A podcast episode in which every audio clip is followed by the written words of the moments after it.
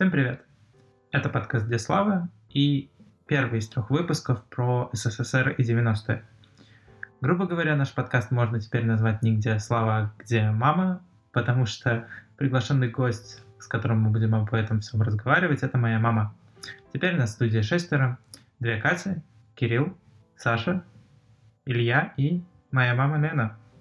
Всем привет! Привет, привет. А где Слава?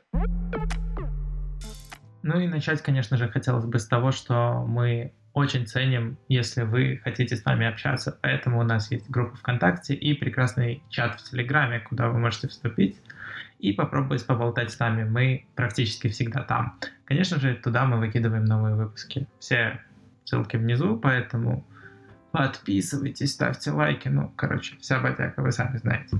Ладно. А, Сегодня мы собрались здесь, чтобы поговорить э, о том, что, наверное, нас волнует как э, людей, которые много об этом слышали, но мало это понимают. Мы поговорим о 90-х, в которых убивали люди. А, все бегали абсолютно. Да, не порти классику 2018 года. Классика 2018 года. Да, мы говорим о 90-х и говорим о классике 2018 года. Вот, о том, как воспитывали детей, как развлекались, как жили и вообще о том, как все это происходило. Ну, не только 90-е, еще СССР. Да, и СССР, ну, грубо говоря, ой, ну все то, что было раньше 90-х. Ну что, это там все одно и то же. В прошлом. В прошлом, да. Хорошо, мама, что ты можешь сказать об этом более обширного? В смысле? Ну, 90-е, что это для тебя? Ну, 90-е и раньше, ну, типа, твоя молодость. Тремя словами. Опиши своего краша.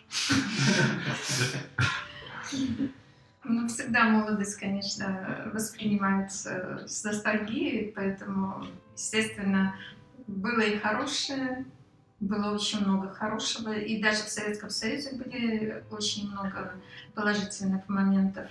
90-е тяжелые были годы, для всех, я думаю, тяжелые. Вот. И они, ну, я считаю, они до сих пор как бы когда были вот эти перекусы, они до сих пор они тянутся. Мы не смогли выстроить нормальное Человеческие отношения. человеческие отношения, человеч... нормальное государство. Вот из-за этого и все длится. У меня возник тоже вопрос, он недавно на самом деле возник, но опять же чуть обсудить, понятно ли я выражаюсь в очередной раз. А, у меня есть такая как бы идея, я не знаю, так это было или нет, но в общем, особенно в конце уже Советского Союза, есть ощущение, что ну, люди как бы ну, разочаровались вообще во всей этой идее и ну, не верили в нее. Я не знаю, так это было или нет, но типа, тем не менее. И при этом детей все равно учили, я не знаю, всему чему угодно, только не какому-то такой предприимчивости, что ли, или... ам, Ну, это осуждалось даже. ну, наверное, Типа, предприимчивость не очень хорошее Торгаш, слово. вот эти Ну. все слова, которые мы говорим. Просто- Форцовщики, да, Да. Ну, потом появились Да, я просто, наверное, могу это так сформулировать. То есть люди уже видели, что для успеха как бы, в жизни какого-то, как бы они его не формулировали, вряд ли тебе на самом деле поможет четкое следование, не знаю, хорошо учиться, а, не знаю, выполнять требования беспре- беспрекословно и так далее. То есть вот это противоречие, возможно, было. Да? То есть идеология говорит одно, ты будешь успешен, если ты, там, не знаю, будешь учиться, вступишь в комсомол, э, с комсомол в партию и так Там далее. было слова, ты будешь Там успешным. было слово, ты будешь счастлив. Не, ну на Ну, человеческом уровне ну, Так, должно э, быть. так оно так и было. А были ли люди счастливее тогда? Значит, оно так и было. Если ты будешь, э, вступишь в партию, если ты там вовремя заведешь семью, если ты будешь морально устойчив, то да, ты становишься руководителем. Чем лучше и больше... То есть, если Больше баллов социальных ты да, набираешь. то, то ты продвигаешься по, по лестнице. Если ты не член партии по, по тем временам, то ты не можешь стать руководителем. Но конец 80-х это все еще сохраняется после Конечно. Афганистана и так далее. Конечно. После чего? После Афганистана. Просто, ну, я вспоминаю там историю своего отца, там, то есть он, он не попал в Афганистан, но он вернулся из армии, ну, еще до развала Союза. И вот, ну, насколько, по крайней мере, я с ним беседовал, у него вообще никаких таких идей по поводу того, что хорошо учиться, вступить в партию и так далее, приводит всех к успеху, не было вообще. То есть он стал таксистом, ну, уже в пере- перестройку, да, то есть, ну, Так он же уже в перестройку стал. ну, я имею в виду самый-самый конец, 88-89. Но там же получилось все очень... эм, Там получилось э, развал Советского Союза, это не было движений снизу. Мгм. То есть вот вся система, она ехала, скрипела, она там это, но получилось, что э, развитие страны зашло в тупик. И она, ее развалили сверху. Это не было движение народных масс. Поэтому реально все люди вот как жили, так и, так и жили. Даже вот, э, в элиты новой, новой России, например, и то же самое у нас после развала Советского Союза, опять же вошли все же те же партийные деятели, партийные какие-то лидеры. Они все равно зашли во власть. Мгм. И мы до сих пор, по большому счету, все это хлебаем. Вот. Окей, тогда, наверное, этот вопрос стоит снять, потому что это, наверное, такая большая история моей семьи, чем общая. Вот поэтому я хотела бы уточнить и обсудить. Но по тем временам тоже были люди, которые не хотели встраиваться вот в эту систему. Мгм. Ну, вот Она едет на свадьбу к подруге, по-моему, насколько я помню. Она должна там речь произнести, чтобы получить дом, бла-бла-бла, и она по итогу скатывается. Которую я не, А, не я помню. досмотрела. Мгм. Это как-то похоже на... Как... Есть что-то общее, или это больше вот Ну, что-то там новое? утрировано это Ну. все, но реально, да, это, да, это работало, то есть э, или ты в системе, ты работаешь на систему, ну, конкретно, да, или ты против, ну, тогда ты уходишь вот в диссиденты, как тогда они назывались, то есть это были и писатели, и поэты, и просто люди, и бизнес тогда был, но он был подпольный, Мгм. то есть реально там был тогда анекдот, да, у тебя шкура, в смысле там э, шуба из норки, нет, это норка под кролика, типа. Нельзя было даже показать, что у тебя есть деньги, например, там вот были цеховики, которые зарабатывали очень большие деньги, но они все это прятали. Они все это нивелировали. Прости мне мое невежество, цеховики. Це- Цеховики это были подпольные такие Торгаши. Предприниматели нет, они, значит, э, ну реально, тогда не было джинсов, например. Мгм. Тогда ничего не было. было. бы- Была ситуация, когда был дефицит на все. То есть они начинали производить что-то, колготки, там, спортивные костюмы, где-то вот в подвале. подвальных, да, помещениях. То есть оно не через госструктуры шло, а там Неужели про них не знали? Или им позволяли? им позволяли, естественно. То есть За эти, ну, как бы за эти вещи и за откат. А были ли тогда откаты? Имело, имело ли ценность Нет. понятие отката, если деньги Откат там был, это не откат, э, Знакомство, на связи вообще? Значит, Крыша. э, ой, вы совсем ничего не знаете. Значит, там, значит, там реально была такая система «ты мне, я тебе».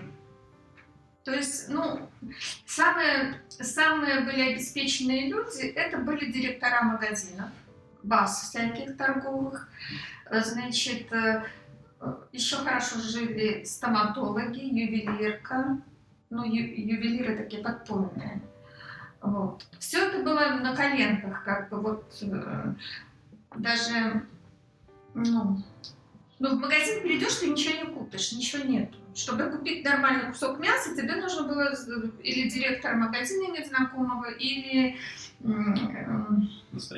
Или мясника, который рубит это мясо.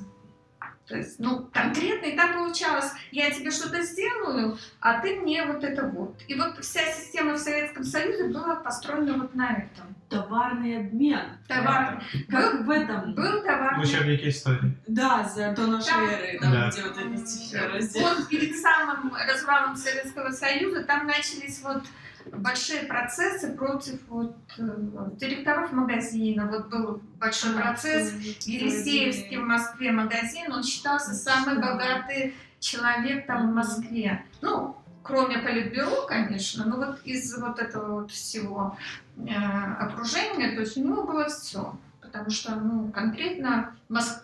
то есть Москва снабжалась лучше всего в, в Советском Союзе. Там было все. Как и сейчас. Нет. Москва не снабжается сейчас хорошо. Вот поверьте. Ну подожди, Ну, Собянин, в дороги. Постоянно дороги Ну, какие-то чинят. Нет, что ну, В наверное, Москве сейчас инфраструктура лучше, туда все деньги стекаются со всей страны. Нет. Вы не, вы не правы. Э, По сравнению Москва, по сравнению с провинцией в России, да. Ну да, да. Да, но даже по сравнению с нами москвичи живут не лучше.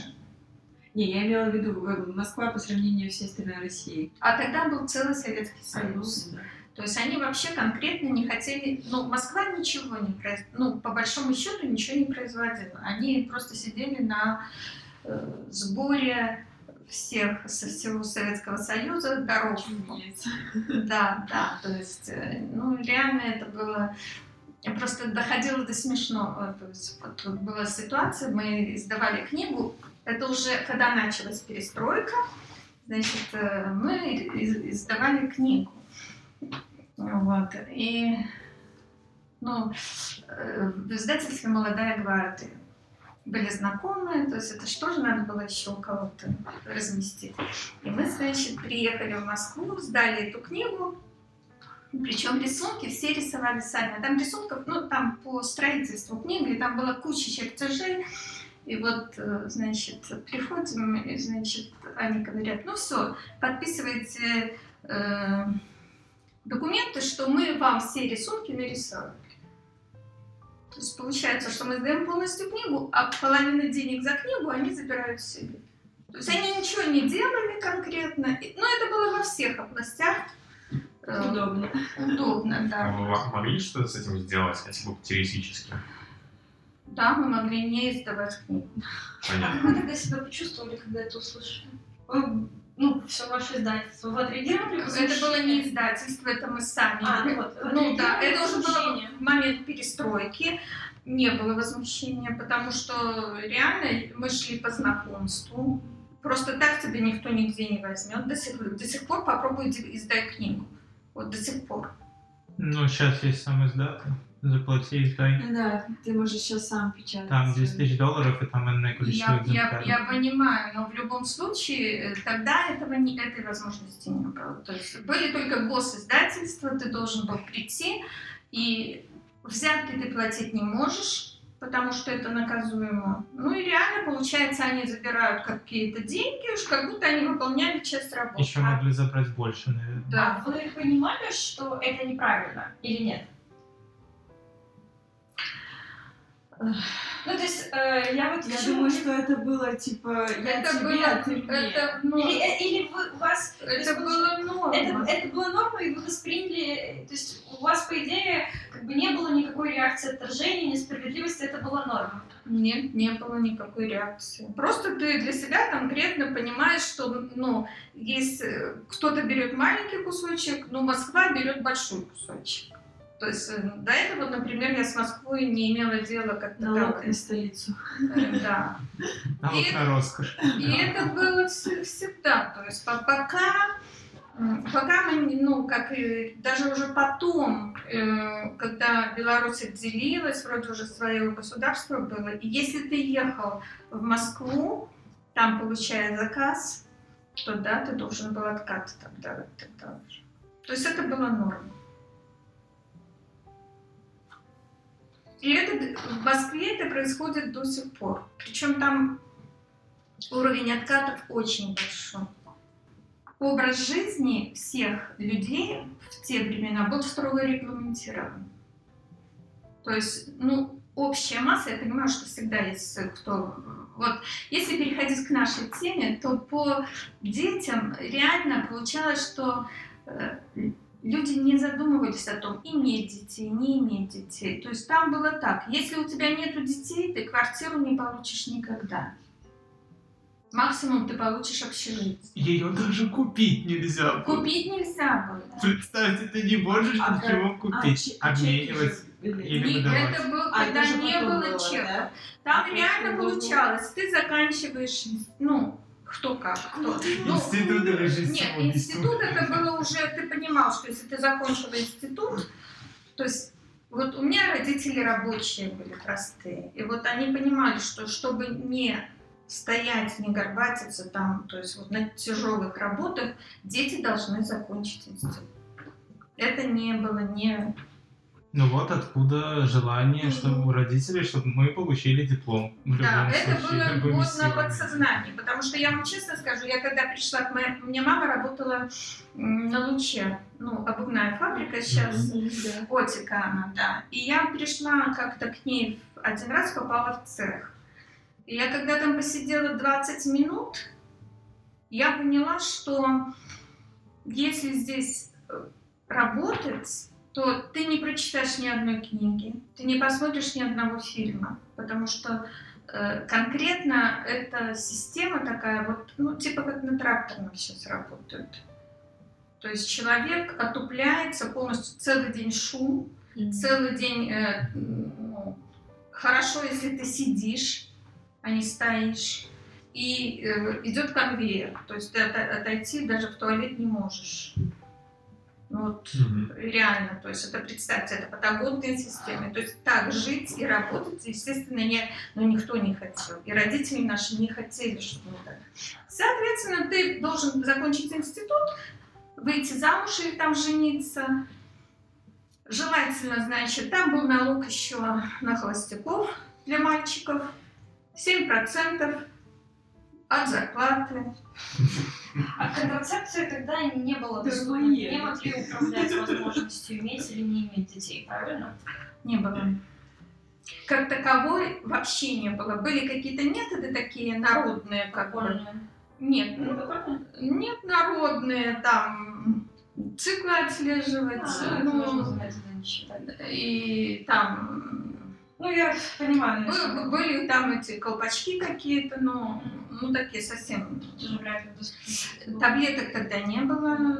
То есть реально тогда вся политика была на- направлена на то, что, на то, что люди должны рожать. Ну, рожать, ну, никто не хотел это делать. Максимум два человека. Вот. Ну и все, ты становишься, переходишь на работу, если у тебя не позволяют жилищные условия. Почему не хотели рожать? Ну, потому что уже все хотели начать жить получше. Ну, то есть реально один ребенок, ну и все, достаточно тебя там. То есть рожали двоих и троих детей, если только там нужно было стать На на очередь на квартиру. Мгм. То есть 6 метров квадратных, если было на человека, в семье, ну, вот вы живете там, может быть, э, В коммуналке. Почему в коммуналке? Вот двухкомнатная квартира, хрущевка, вот как сейчас считается, это бабушатник, да, там 28 метров. 6 человек, 6 метров на человека. Там Мгм.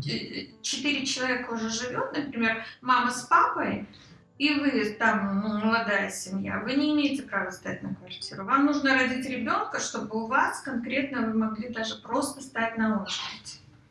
А вот жить получше, это как? Какой образ такой хорошей жизни? Ну, у всех было тогда... Тогда же ничего не было. Ну, реально, да? Машину купить нельзя было.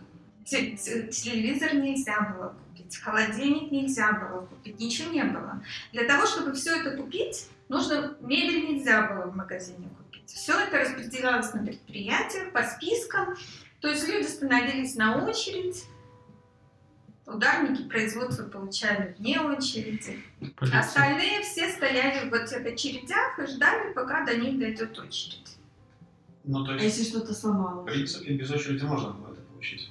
Нет. Ну, а добившись какого-то социального, ну, более-менее высокого статуса. Ну, то есть, э, я... Что директор завода имел все. Ну, ну, то есть, например, вот э, я знаю, что у меня дед, он э, был во время Союза, он был профессором в университете. У него тоже все. Э, да, то есть как бы у него, э, э, ну, и, э, насколько я знаю, он, он, ну, и вот он с женой, они получили квартиру до того, как родилась моя мама. То есть, э, как бы не было такой проблемы, что надо было Тогда, стоять в очереди. тогда было понятие ценные кадры и было понятие служебное жилье.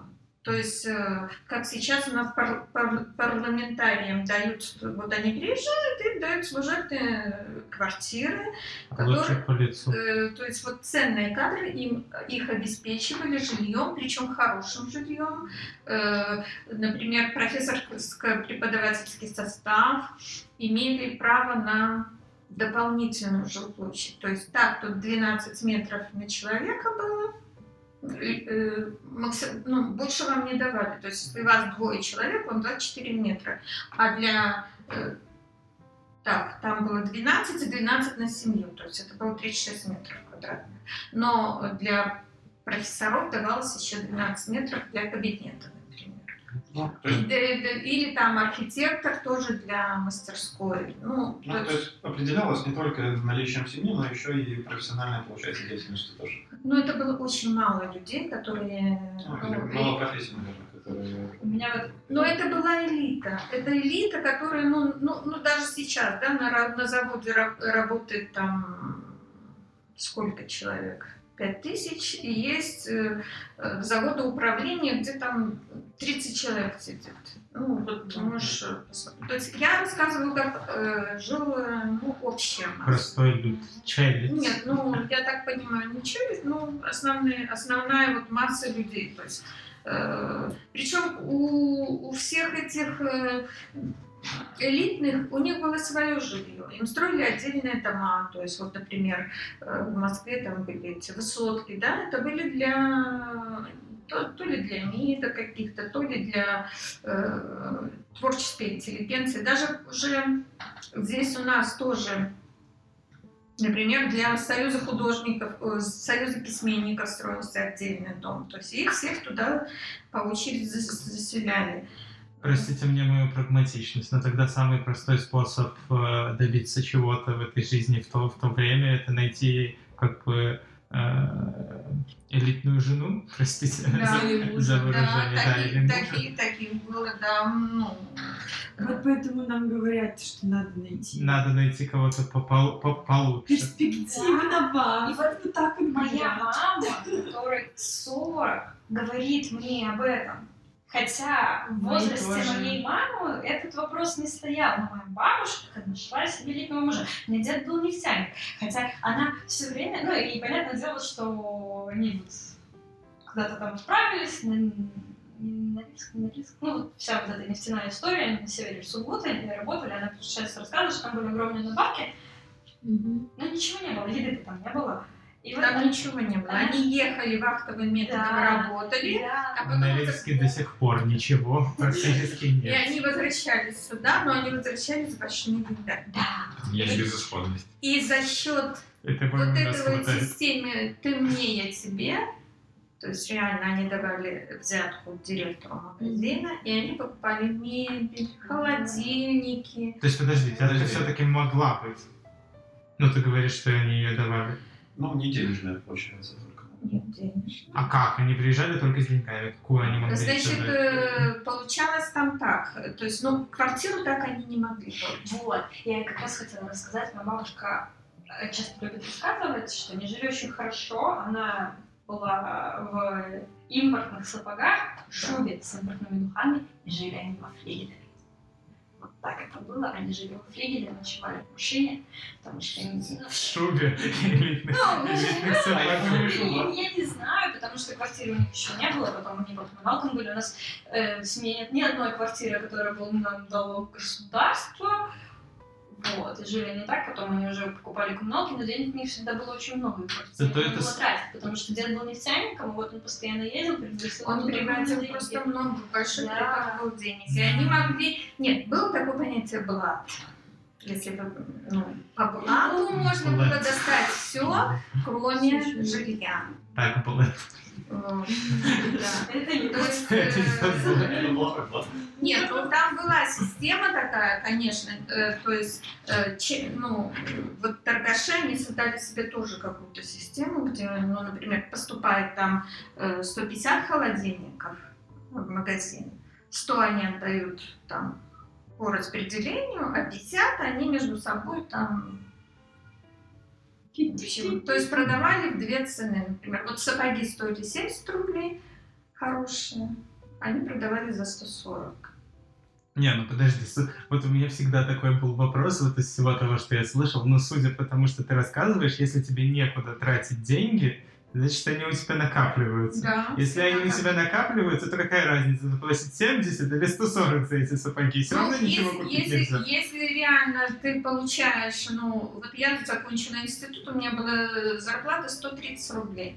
Нет, ну вот, ну реально, да, если, если я э, куплю, например, сапоги, то есть реально уже больше ни на что не остается. Да, покупали, потому что, но сапоги были не как, как сейчас, у тебя их 15 пар, да. Да, да. А были одни сапоги, и ты их носил там, берег 5 лет.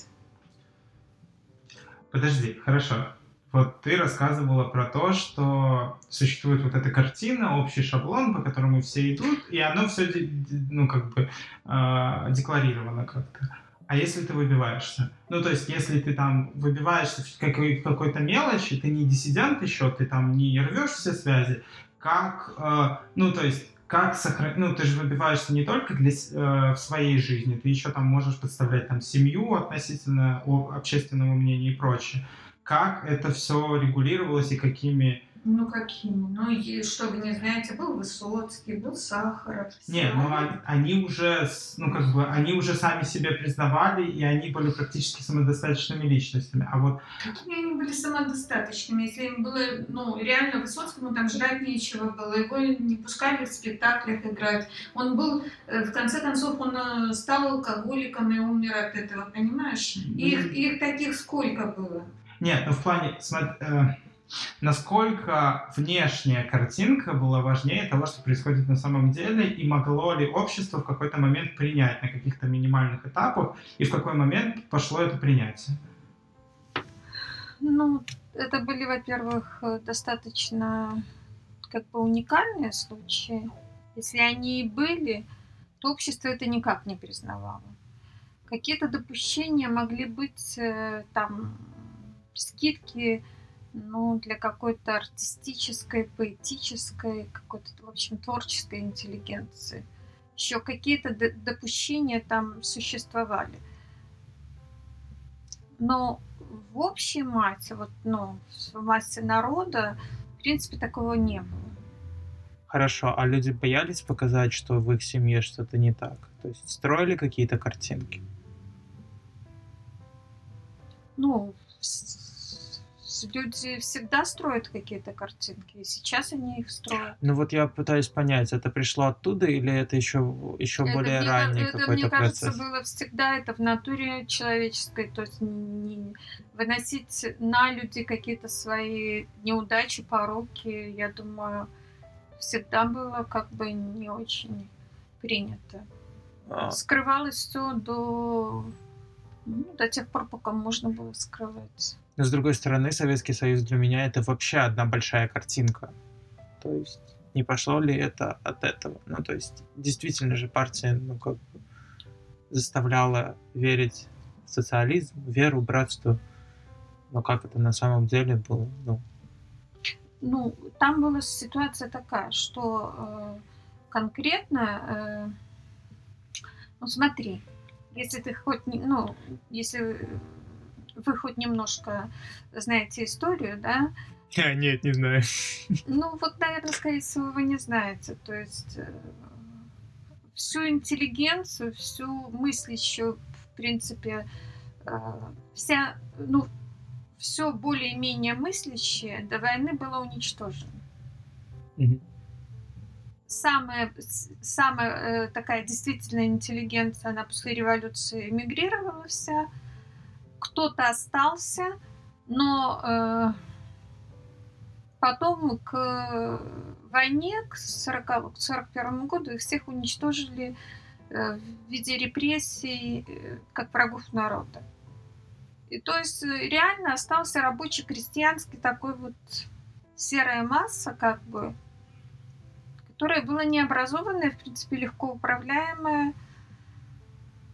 Вот. И началась война. И самое главное, что люди после войны, они вышли в таком состоянии, что они все, в принципе, с, с энтузиазмом строили социализм. Хорошо, но это было все, как бы, грубо говоря, романтическое, все то, что было написано, все то, что было сказано партией. Но соответствовать этому очень тяжело. И... Почему? Ничего, ничего супер-пупер от людей не требовалось. Требовалось там, э, ну, я конкретно требовались, по большому счету, ну, религии как такового не было, и требовалось то же самое, что и требовала религия. Там, быть честным, быть, э, взаимопомощь должна была быть там, э, хорошо учиться, я не знаю, стремиться к чему-то. Э, но интересы общества надо было ставить впереди интересов личности. Окей, okay, я просто, наверное, с чего этот вопрос? Самый большой вопрос для меня, почему, например, сейчас во всем этом процессе так э, пытаются сохранить картинку.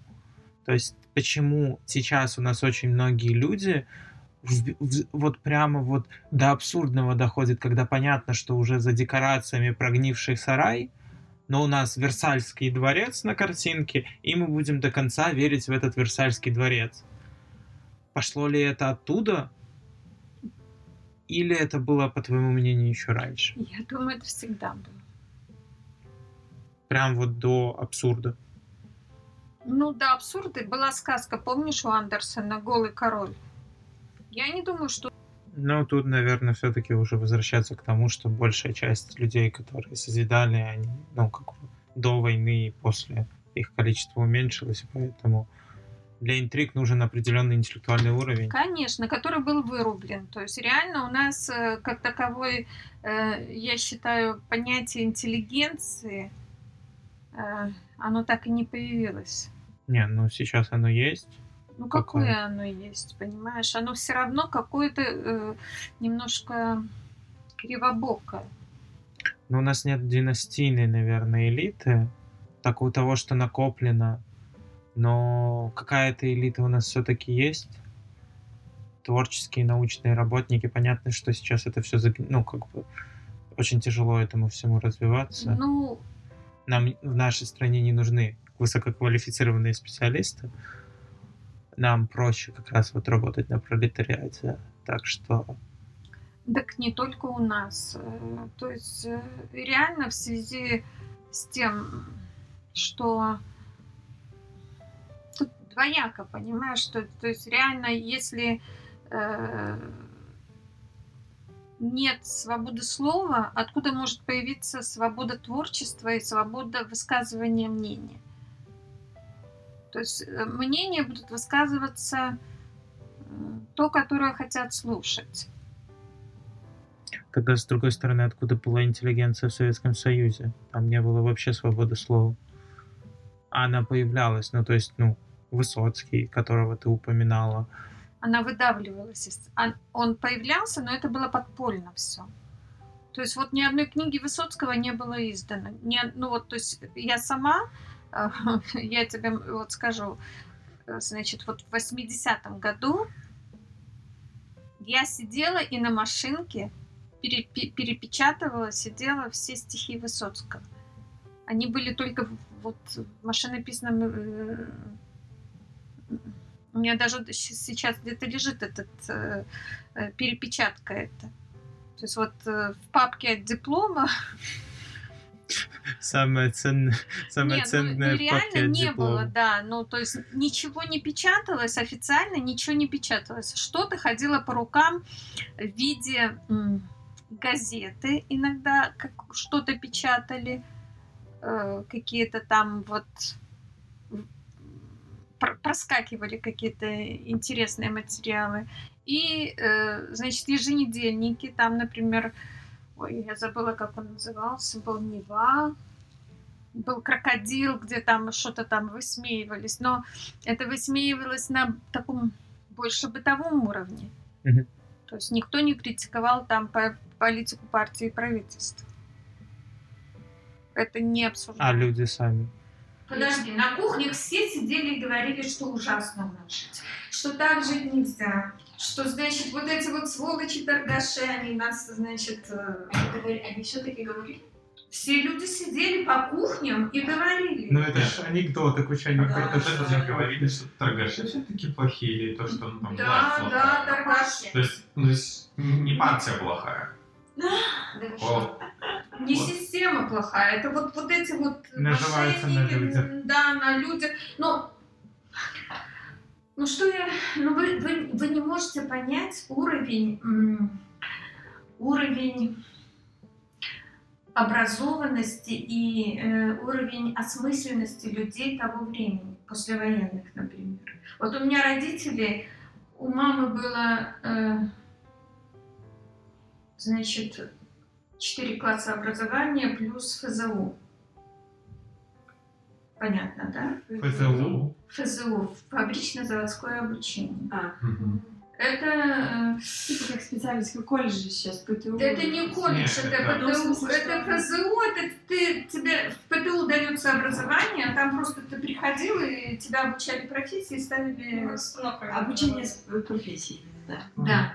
Значит, у отца тоже э, 7 классов образования и все.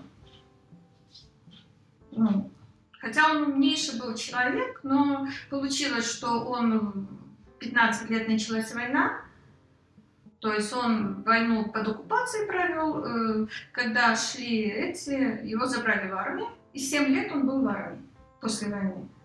То есть он пришел из армии, ему было уже там 27 лет. И он еще 7 лет учился. Нет, это это- 7 Это классов он закончил, закончил до войны. А, в до войны. Все. Да, все. Хорошо, а если брать, ну, я не знаю... То есть реально а, у них э, понятие, ну вот, ну вот мы росли, главное благосостояние. Вот они получили квартиру, э, и все. Вот накормить, одеть, чтобы не хуже, чем у других было, и все. И все. Конец первой части. Надеюсь, она вам понравилась, и вы с удовольствием дослушали ее до конца. Ждите вторую часть через неделю. В ней мы обсудим семью, детей, ну и немного карьеру в Советском Союзе, если ее так можно назвать.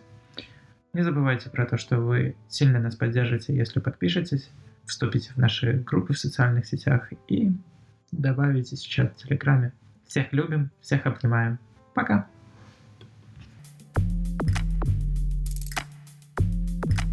А где Слава?